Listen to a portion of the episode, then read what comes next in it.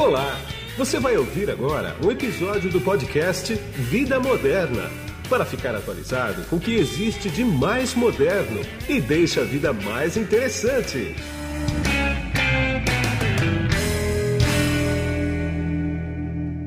Bom, e quem está comigo aqui agora é o Flávio Padovan, que ele é sócio da MRD Consulting, que é uma empresa de consultoria especializada em gestão executiva com expertise na assessoria a grandes e médias empresas. Tudo bem, Flávio?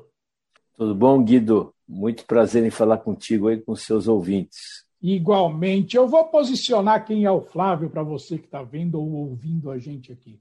Flávio Padovan é ex-CEO da Jaguar Land Rover para a América Latina, também foi vice-presidente da Volkswagen para o Brasil, ocupou o cargo de diretor de operações da Ford para a América do Sul e também presidente da Associação Brasileira das Empresas Importadoras e Fabricantes de Veículos Automotores, a ABIFA. Flávio, currículo é o que não falta, né? É, e tempo também não, né? Tempo também não. Exatamente.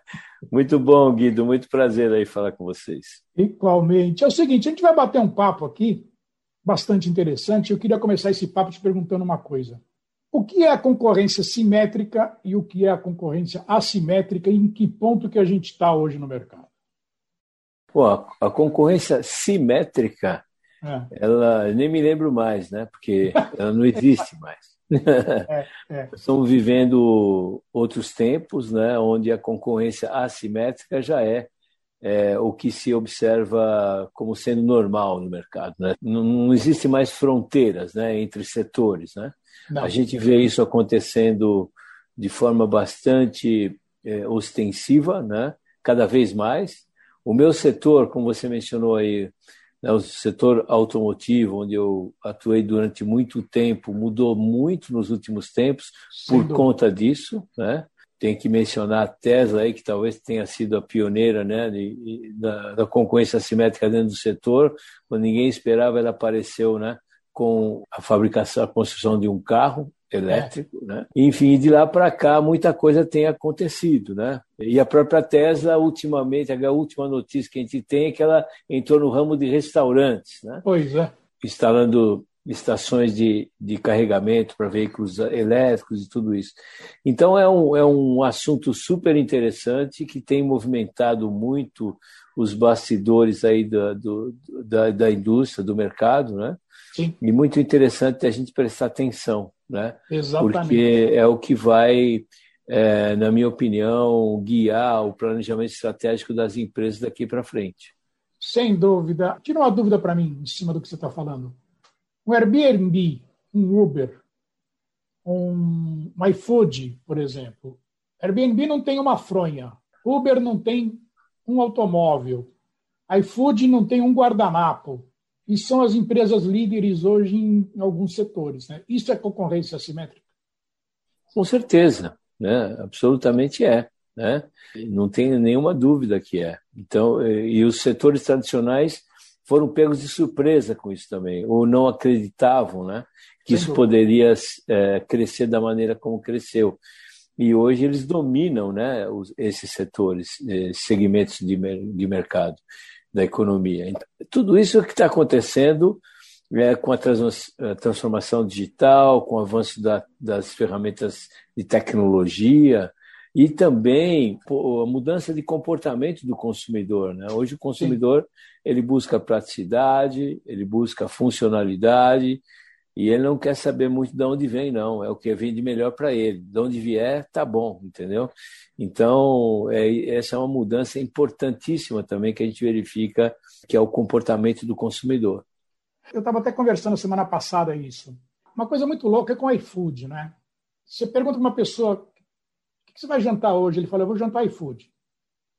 Você não fala a marca da onde você vai comprar, né? É, é muito eu louco, vou, né? Quer vou dizer, é pedir é um, Vou pedir um iFood, né? É, é vou pedir um iFood. É, antigamente era assim, vou tomar uma brama, né? Exatamente. então virou uma virou uma uh, um, um, negócio, né? virou uma marca de uma não, não uma marca de uma empresa, mas de uma empresa, mas um costume, né? O que, que você vai Gillette. fazer?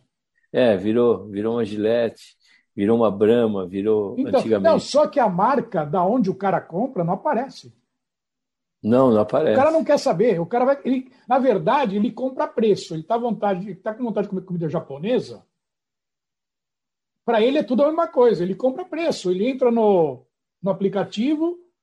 Quem está na promoção hoje? Deixa eu ver. Pronto. Ah, comprei um iFood. É, exatamente. É, quem não está contente com isso são os restaurantes, né? Claro, claro. É, é óbvio, mas o iFood veio, eu converso muito com donos de restaurante, tem muitos amigos que, que têm esse negócio de restaurantes, e a pandemia foi que acelerou muito isso, né? A pandemia acelerou muita coisa. E, infelizmente, para os donos de restaurante, o iFood foi uma, Quer dizer, felizmente e infelizmente. Felizmente é. porque foi uma maneira deles continuarem vivos, né? Pois porque é. nenhum deles estavam preparados para essa capilaridade, essa capacidade de entregar que o iFood tem, o iFood, é. Rap, etc. E do outro lado, ruim porque a margem fica, a maior parte fica com o iFood, né? E não Exatamente. Na então... verdade, eu falo que os restaurantes estão no respirador, porque o que dá lucro para um restaurante não é o prato principal, né? O que dá lucro é, é a caipirinha, a batida, é o drink, é o, a sobremesa, a entrada. Né? É, é, é, muito complicado. É complicado. E a guerra de preço faz com que a margem do restaurante seja achatada, né? É. Em detrimento aí do, do que o iFood traz de funcionalidade, de facilidade, né? Porque eles dependem deles, né? Por mais que, que eles queiram não depender, vão depender, né? Não, não tem jeito. Porque é genial, né? O serviço é genial. É impressionante. Agora, como é que a gente extrapola isso para o mercado em geral, né? Você tem muita empresa grande, bem grande, que para ela tomar uma decisão de assimetria é meio complicado, porque é um transatlântico tendo que fazer curva, né? É e não é, né? É, tudo começa pela transformação digital, né? exatamente. Mas é. junto com a transformação digital tem que vir uma transformação cultural também, né? Cultural. A gente viu isso na Magazine Luiza, né? Exatamente. Magazine Luiza fez Sim. isso, né? Com, Melhor exemplo. É. Com um marketplace espetacular, fantástico. Mercado Livre, né? Sim. É, enfim, então é, é uma mudança muito radical, muito rápida, né? que foi acelerada pela pandemia. Né? A pandemia sim, sim. fez com que, com que essas coisas mudassem mais rápido, porque isso viria com o tempo de qualquer forma. Né? Mas a pandemia acabou acelerando todo esse processo. Né? Sem e dúvida. veio muito mais rápido do que poderia vir e de, de uma maneira muito mais também eficaz, né, eu diria, né? Porque é. hoje sem sair de casa você tem tudo em casa. Você não precisa sair de casa hoje, né? Para você é, consumir, né? é claro que é né? diferente. Né? Nem para trabalhar, nem para nada, né? Então, é, nem para falar com, com você. É. Então, para fazer isso aqui que a gente está fazendo em vídeo, por exemplo, o podcast, tinha que deslocar umas três, quatro pessoas. Uma equipe, né? É. É, e andar numa cidade de São Paulo também não é fácil. Então você tem o tempo, você tem a equipe, você tem um custo aí enorme, né, envolvido que foi eliminado com isso também, né? Exatamente. Enfim, são grandes mudanças, grandes movimentos, né? grandes movimentos. É, vamos pegar agora a, a área de automobilismo, né? Uh, Volkswagen e Ford, eles estão fecharam um acordo aí, eu até dei isso, se não me engano, são alguns bilhões de, de euros, né? Para colaboração em alguns setores do mercado. Né? A Ford, por exemplo, fechou várias fábricas no mundo inteiro, inclusive aqui no Brasil. Paralelamente, ela tem a picape que mais vende no mundo, né? E fechou um acordo com a Volkswagen. Eu acho que eu li em algum lugar que para usar a plataforma MQB, que é um a Volkswagen foi uma grande sacada da Volkswagen né, em 2017. MEB. MEB, perdão, MEB. MEB, Isso. Perdão, perdão. E, e fala um pouco para mim, quer dizer, isso aí está bem dentro do que a gente está conversando, né? Está muito dentro, é porque o que acontece? A, a indústria automotiva ela foi pega de surpresa né, com, com esses movimentos é, assimétricos, vamos dizer assim, com, começando pelas, pelas empresas de tecnologia, né? Começou com a Tesla, é. depois Google, Uber, enfim, Amazon, todo mundo né, investindo nisso, com investidas importantes. E, e qual é a, o movimento natural? Você tem o movimento de fora para dentro e você tem o movimento de dentro para dentro. Sim. Esse movimento da Ford com a Volkswagen é o movimento de dentro para dentro, né? É, porque eles buscam que você tem que ter eficiência, né? Você tem que procurar eficiência, você tem que procurar sobrevivência em primeiro lugar e, e eficiência em segundo lugar. Exatamente. E uma maneira de você procurar eficiência é você se unindo com o seu tradicional concorrente, né? Que é o caso, que é o que está acontecendo. A Volkswagen se preparou muito com essas plataformas. Eu estava lá nessa época ainda, quando se começava a falar nessas plataformas, né? Sim. Que era já com esse objetivo, né? De, de você usar isso também para fornecer para seus concorrentes ou fechar acordos como foi, foi fechado com a Ford. É. A Volkswagen e a Ford têm uma história antiga aí, desde a Autolatina. Tem, né? Autolatina, década de 80 eu, aqui no Brasil. Eu também tive a oportunidade de trabalhar dos dois lados, né? É, enfim, então são movimentos importantes, né? Que vão acontecer cada vez mais. O que eu falei, de fora para dentro é o assimétrico, mas tem o de dentro para dentro também, né? Tem que é esse, esse exemplo da, da, Ford com a Volkswagen e de outros aí, né? Estelantes, né? Nascendo. Sim, né? Estelantes acabou de é. nascer, né? Acabou de nascer, enfim. São movimentos que cada vez mais vão ocorrer, né? É. De dentro para dentro e de fora para dentro. Exatamente. Eu, deixa eu só comentar um pouquinho o ato falho que eu cometi da plataforma MQB aqui, porque existe a plataforma MQB. Existe, existe. Volkswagen, é. É, e aí eu, eu, eu, cometi um ato falho aqui. Não, ah, não tem problema isso. E aí tem uma coisa também, parece que isso eu não vi muito na imprensa, não, mas eu fiquei sabendo que a Volkswagen comprou, se eu não me engano, 50% da Jaque, né? Na China. Exatamente, exatamente. Né? Então, esses movimentos são muito frequentes atualmente. Né? Exatamente. E se você pensar, desde o, a, a Stellantis, por exemplo, ela já vem a Fiat, a Fiat comprou a Chrysler para poder entrar no Sim. mercado americano, americano. Né? Já começou ali essa história, né? É. E agora com essa junção aí com Peugeot e Citroën, né, se torna uma gigante aí. Então, e outras coisas vão acontecer, Ford com Volkswagen, esses movimentos vão ocorrer cada vez mais. É, e a gente vai ver uma grande transformação. Como eu falei, empresas que não eram tradicionais fabricando carro, porque hoje com carro elétrico também é muito fácil você desenvolver um, carro, um automóvel, sim, né? Sim. É, a Amazon está fazendo um carro para distribuição urbana de, né, de, seus produtos, enfim.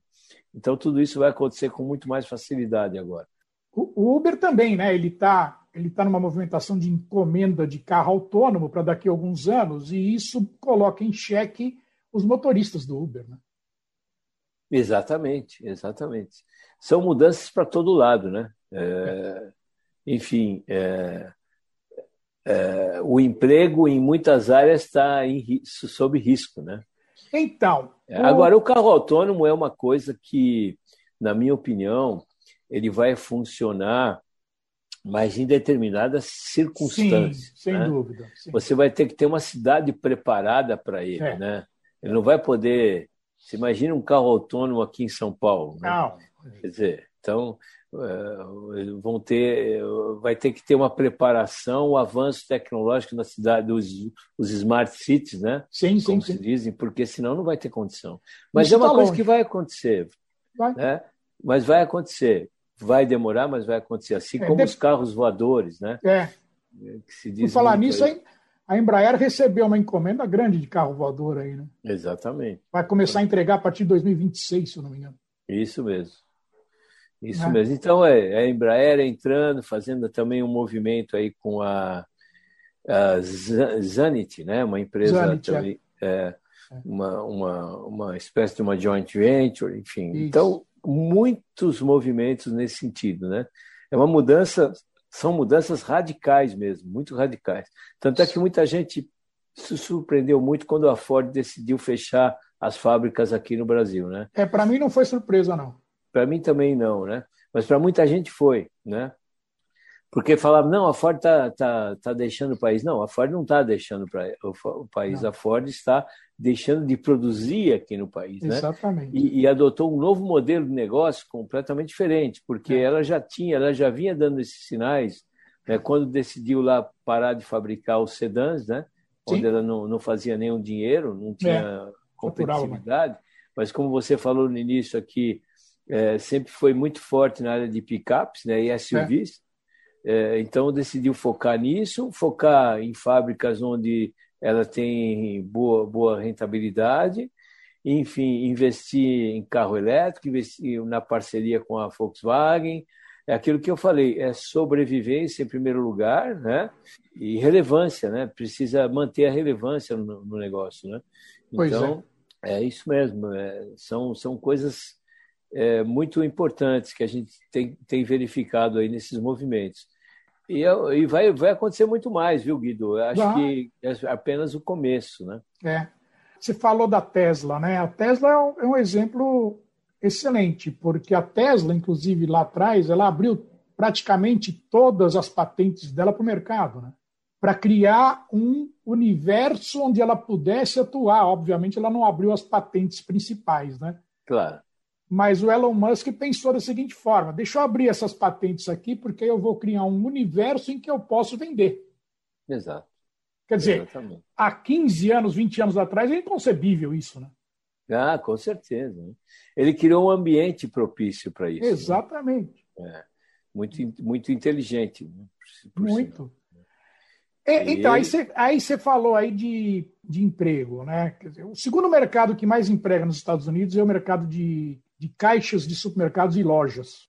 E tem uma perspectiva que até 2030, 2033, se eu li isso, esse mercado vai virar pó nos Estados Unidos, por causa da automação de check-out de lojas e supermercados. Né? Cara, para onde vai esse povo todo? É, são desafios, né? Em todo lado. A tecnologia vem, vem, vem para ameaçar vários tipos de, de empregos, né?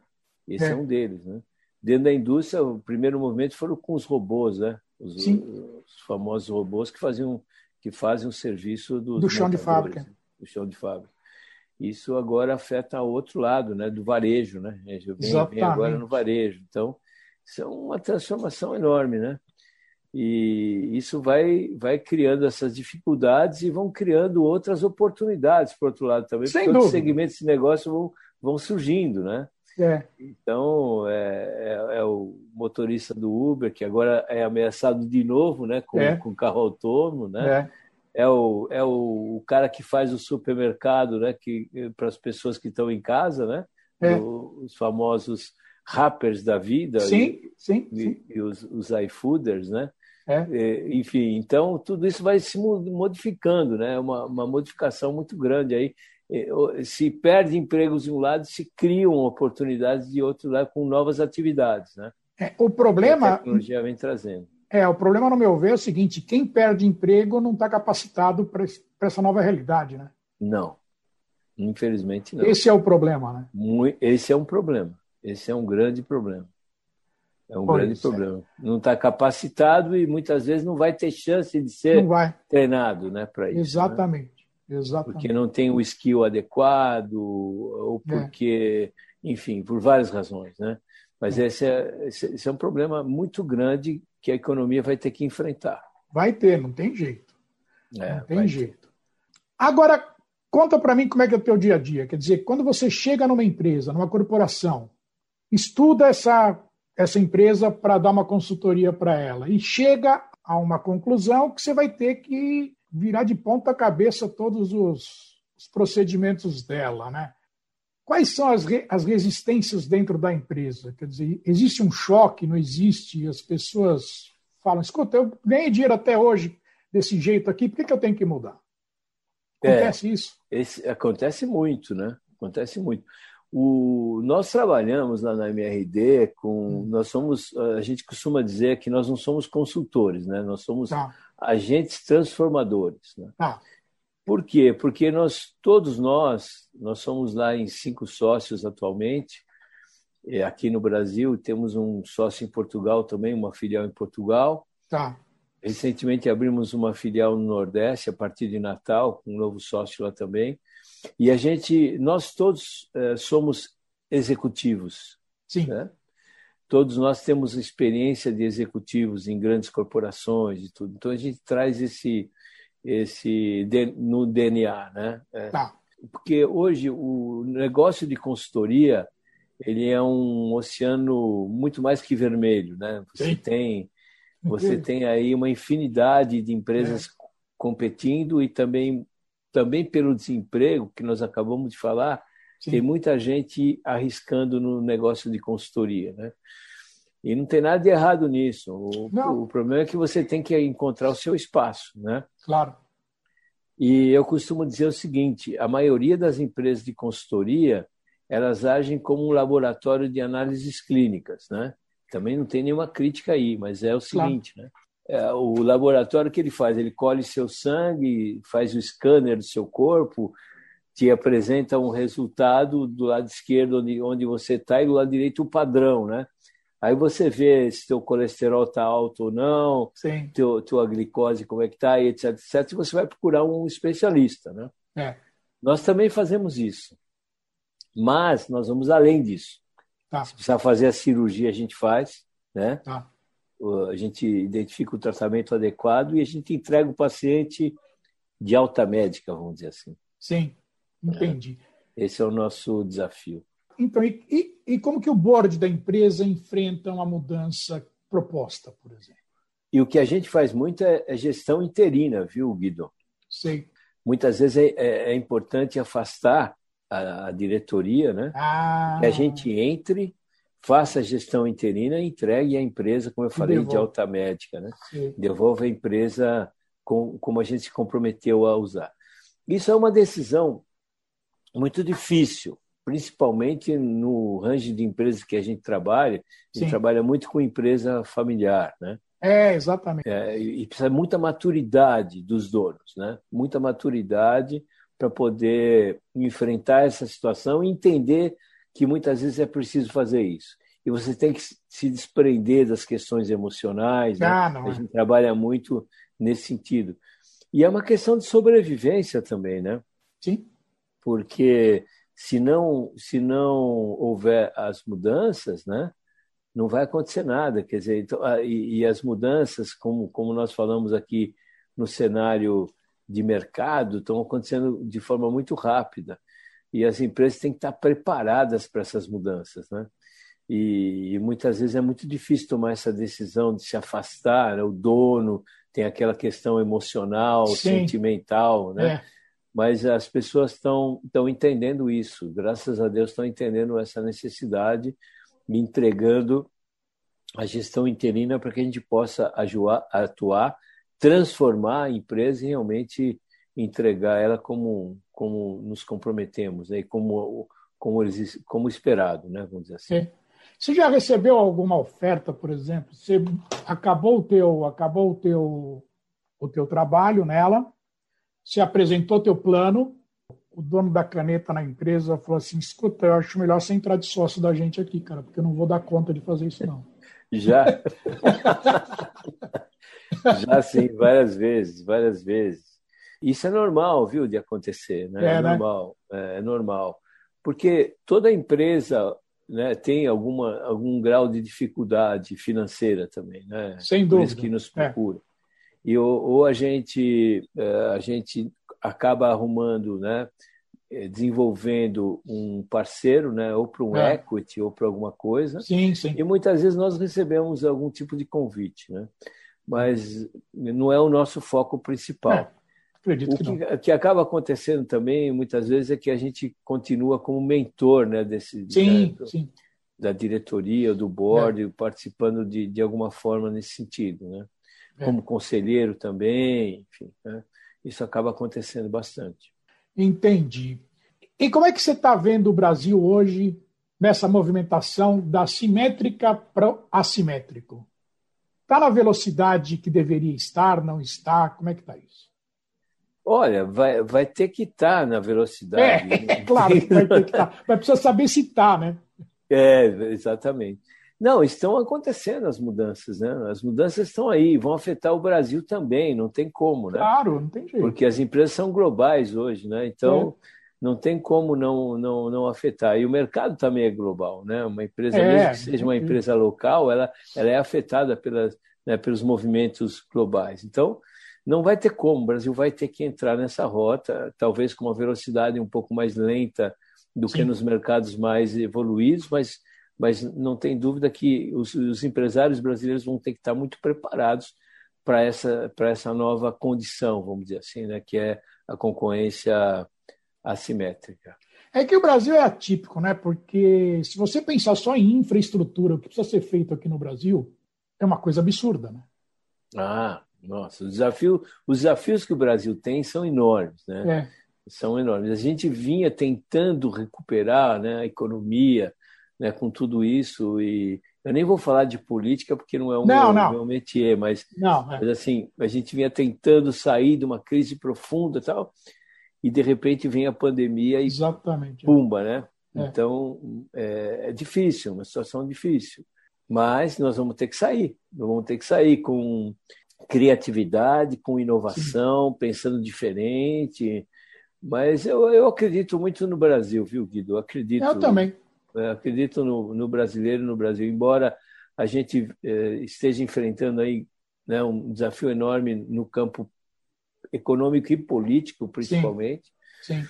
que é uma preocupação. É, claro embora, é. falei, a gente não, não, não, não é especialista em política, mas a gente é cidadão, né? E a gente é. é torce para que o Brasil dê certo. E nós estamos vivendo um momento de grande preocupação também política agravado pela pandemia, pela crise sanitária, pela crise econômica. Mas a gente torce para que as coisas mudem. E, e, e, tem que mudar a partir de nós mesmos, né? Claro. A gente tem que ter essa, esse posicionamento, né? De mudar, eh, mudar, começar as mudanças a partir de nós mesmos. Né? Sem dúvida, sem dúvida. E, obviamente, acreditando que, que as mudanças são possíveis e, e fazer o que é preciso fazer, né? Claro, claro. Ah, Para a gente terminar agora, eu poderia ficar conversando aqui com você muito tempo. Eu vou repetir alguns podcasts aqui, setoriais, na verdade, para a gente falar. Né? verdade, verdade. E tem muito assunto, coisa... né, Guido? Tem muito assunto. Dentro desses muito... assuntos que a gente conversou aqui, que, que dão vários podcasts. Dão vários, vários. Agora, para a gente finalizar mesmo, né? Como é que você vê o agro brasileiro? O agro brasileiro está explodindo no mundo hoje. Ele é simétrico ou ele é assimétrico? Eu, na minha opinião, ele ainda é simétrico, né? Tá. O agronegócio ainda é simétrico, mas ele pode se tornar é, assimétrico no sentido de que o Brasil ainda precisa, o agronegócio precisa mudar muito, sair do commodity para ir para um beneficiamento, né, para um, um aprimoramento disso. E acho que aí pode ser que a gente tenha alguma, algum movimento assimétrico nesse sentido, né? Sim. O agronegócio é uma riqueza enorme que o Brasil tem, e graças a Deus que a gente tem. Né? Sim. A gente tem um, uma tecnologia muito bem desenvolvida, um know-how impressionante, a Embrapa, né, na questão de sementes. É impressionante. É um negócio impressionante que a gente tem, graças a Deus que a gente tem. O Brasil tem sustentado muito né, em função do agronegócio, mas é, a gente precisa dar um salto qualitativo nesse sentido aí. Né, a gente vê, por exemplo, o café brasileiro, né, que a gente é, é um grande produtor, café de, de, de boa qualidade, mas Sim. a gente é, manda o café para fora, ele é beneficiado lá fora e volta para cá, né? E todo esse esse negócio que após a produção né, do próprio grão, a gente não participa em nada, né? Nada. Então isso isso é um crime, né? É. E a gente deveria participar. Então aí que eu vejo talvez é, uma oportunidade aí de grande oportunidade do Brasil melhorar muito nesse sentido. Sim, e não é só nisso, em qualquer commodity, para falar a verdade, né? É, e o agronegócio movimenta o setor de máquinas também, né? É, impressionante. Que é, que é um negócio absurdamente grande também. É impressionante, impressionante. É só mais essa para finalizar do café. O que eu nunca me conformei, cara, é a Colômbia ter mais visibilidade do café lá fora do que a gente. É, eles fizeram um marketing muito bem feito, né? Impressionante. Muito bem tirar feito. o chapéu. E tirar o chapéu, com certeza. Tá Mas também bom. só tem isso, né? E uma outra certa, um outro certo tipo de pó, né? É, exatamente. É, é que nem eu brinco, eu falo que é 50 tons de cinza, né? É verdade. É verdade. É Bom, então é isso aí. A gente vai voltar a fazer novos podcasts aqui, porque a conversa nossa é. Um prazer, viu? Ela é bastante dinâmica e, e tranquila, né? Descontraída. Dá para a gente fazer vários aqui, setoriais, inclusive, né? Com certeza, com certeza. Estou à disposição. Gostei muito dessa conversa com você e vamos fazer outros aí, com certeza. Vamos, vamos sim. Muito obrigado. E aqui é Guido Orlando Júnior, diretor de conteúdo do portal Vida Moderna, que você acesse em www.vidamoderna.com.br. Tchau. Você acabou de ouvir um episódio do podcast Vida Moderna. Assine grátis nos apps Spotify, iTunes, Deezer, Tuning, Google Podcast e Android Podcast.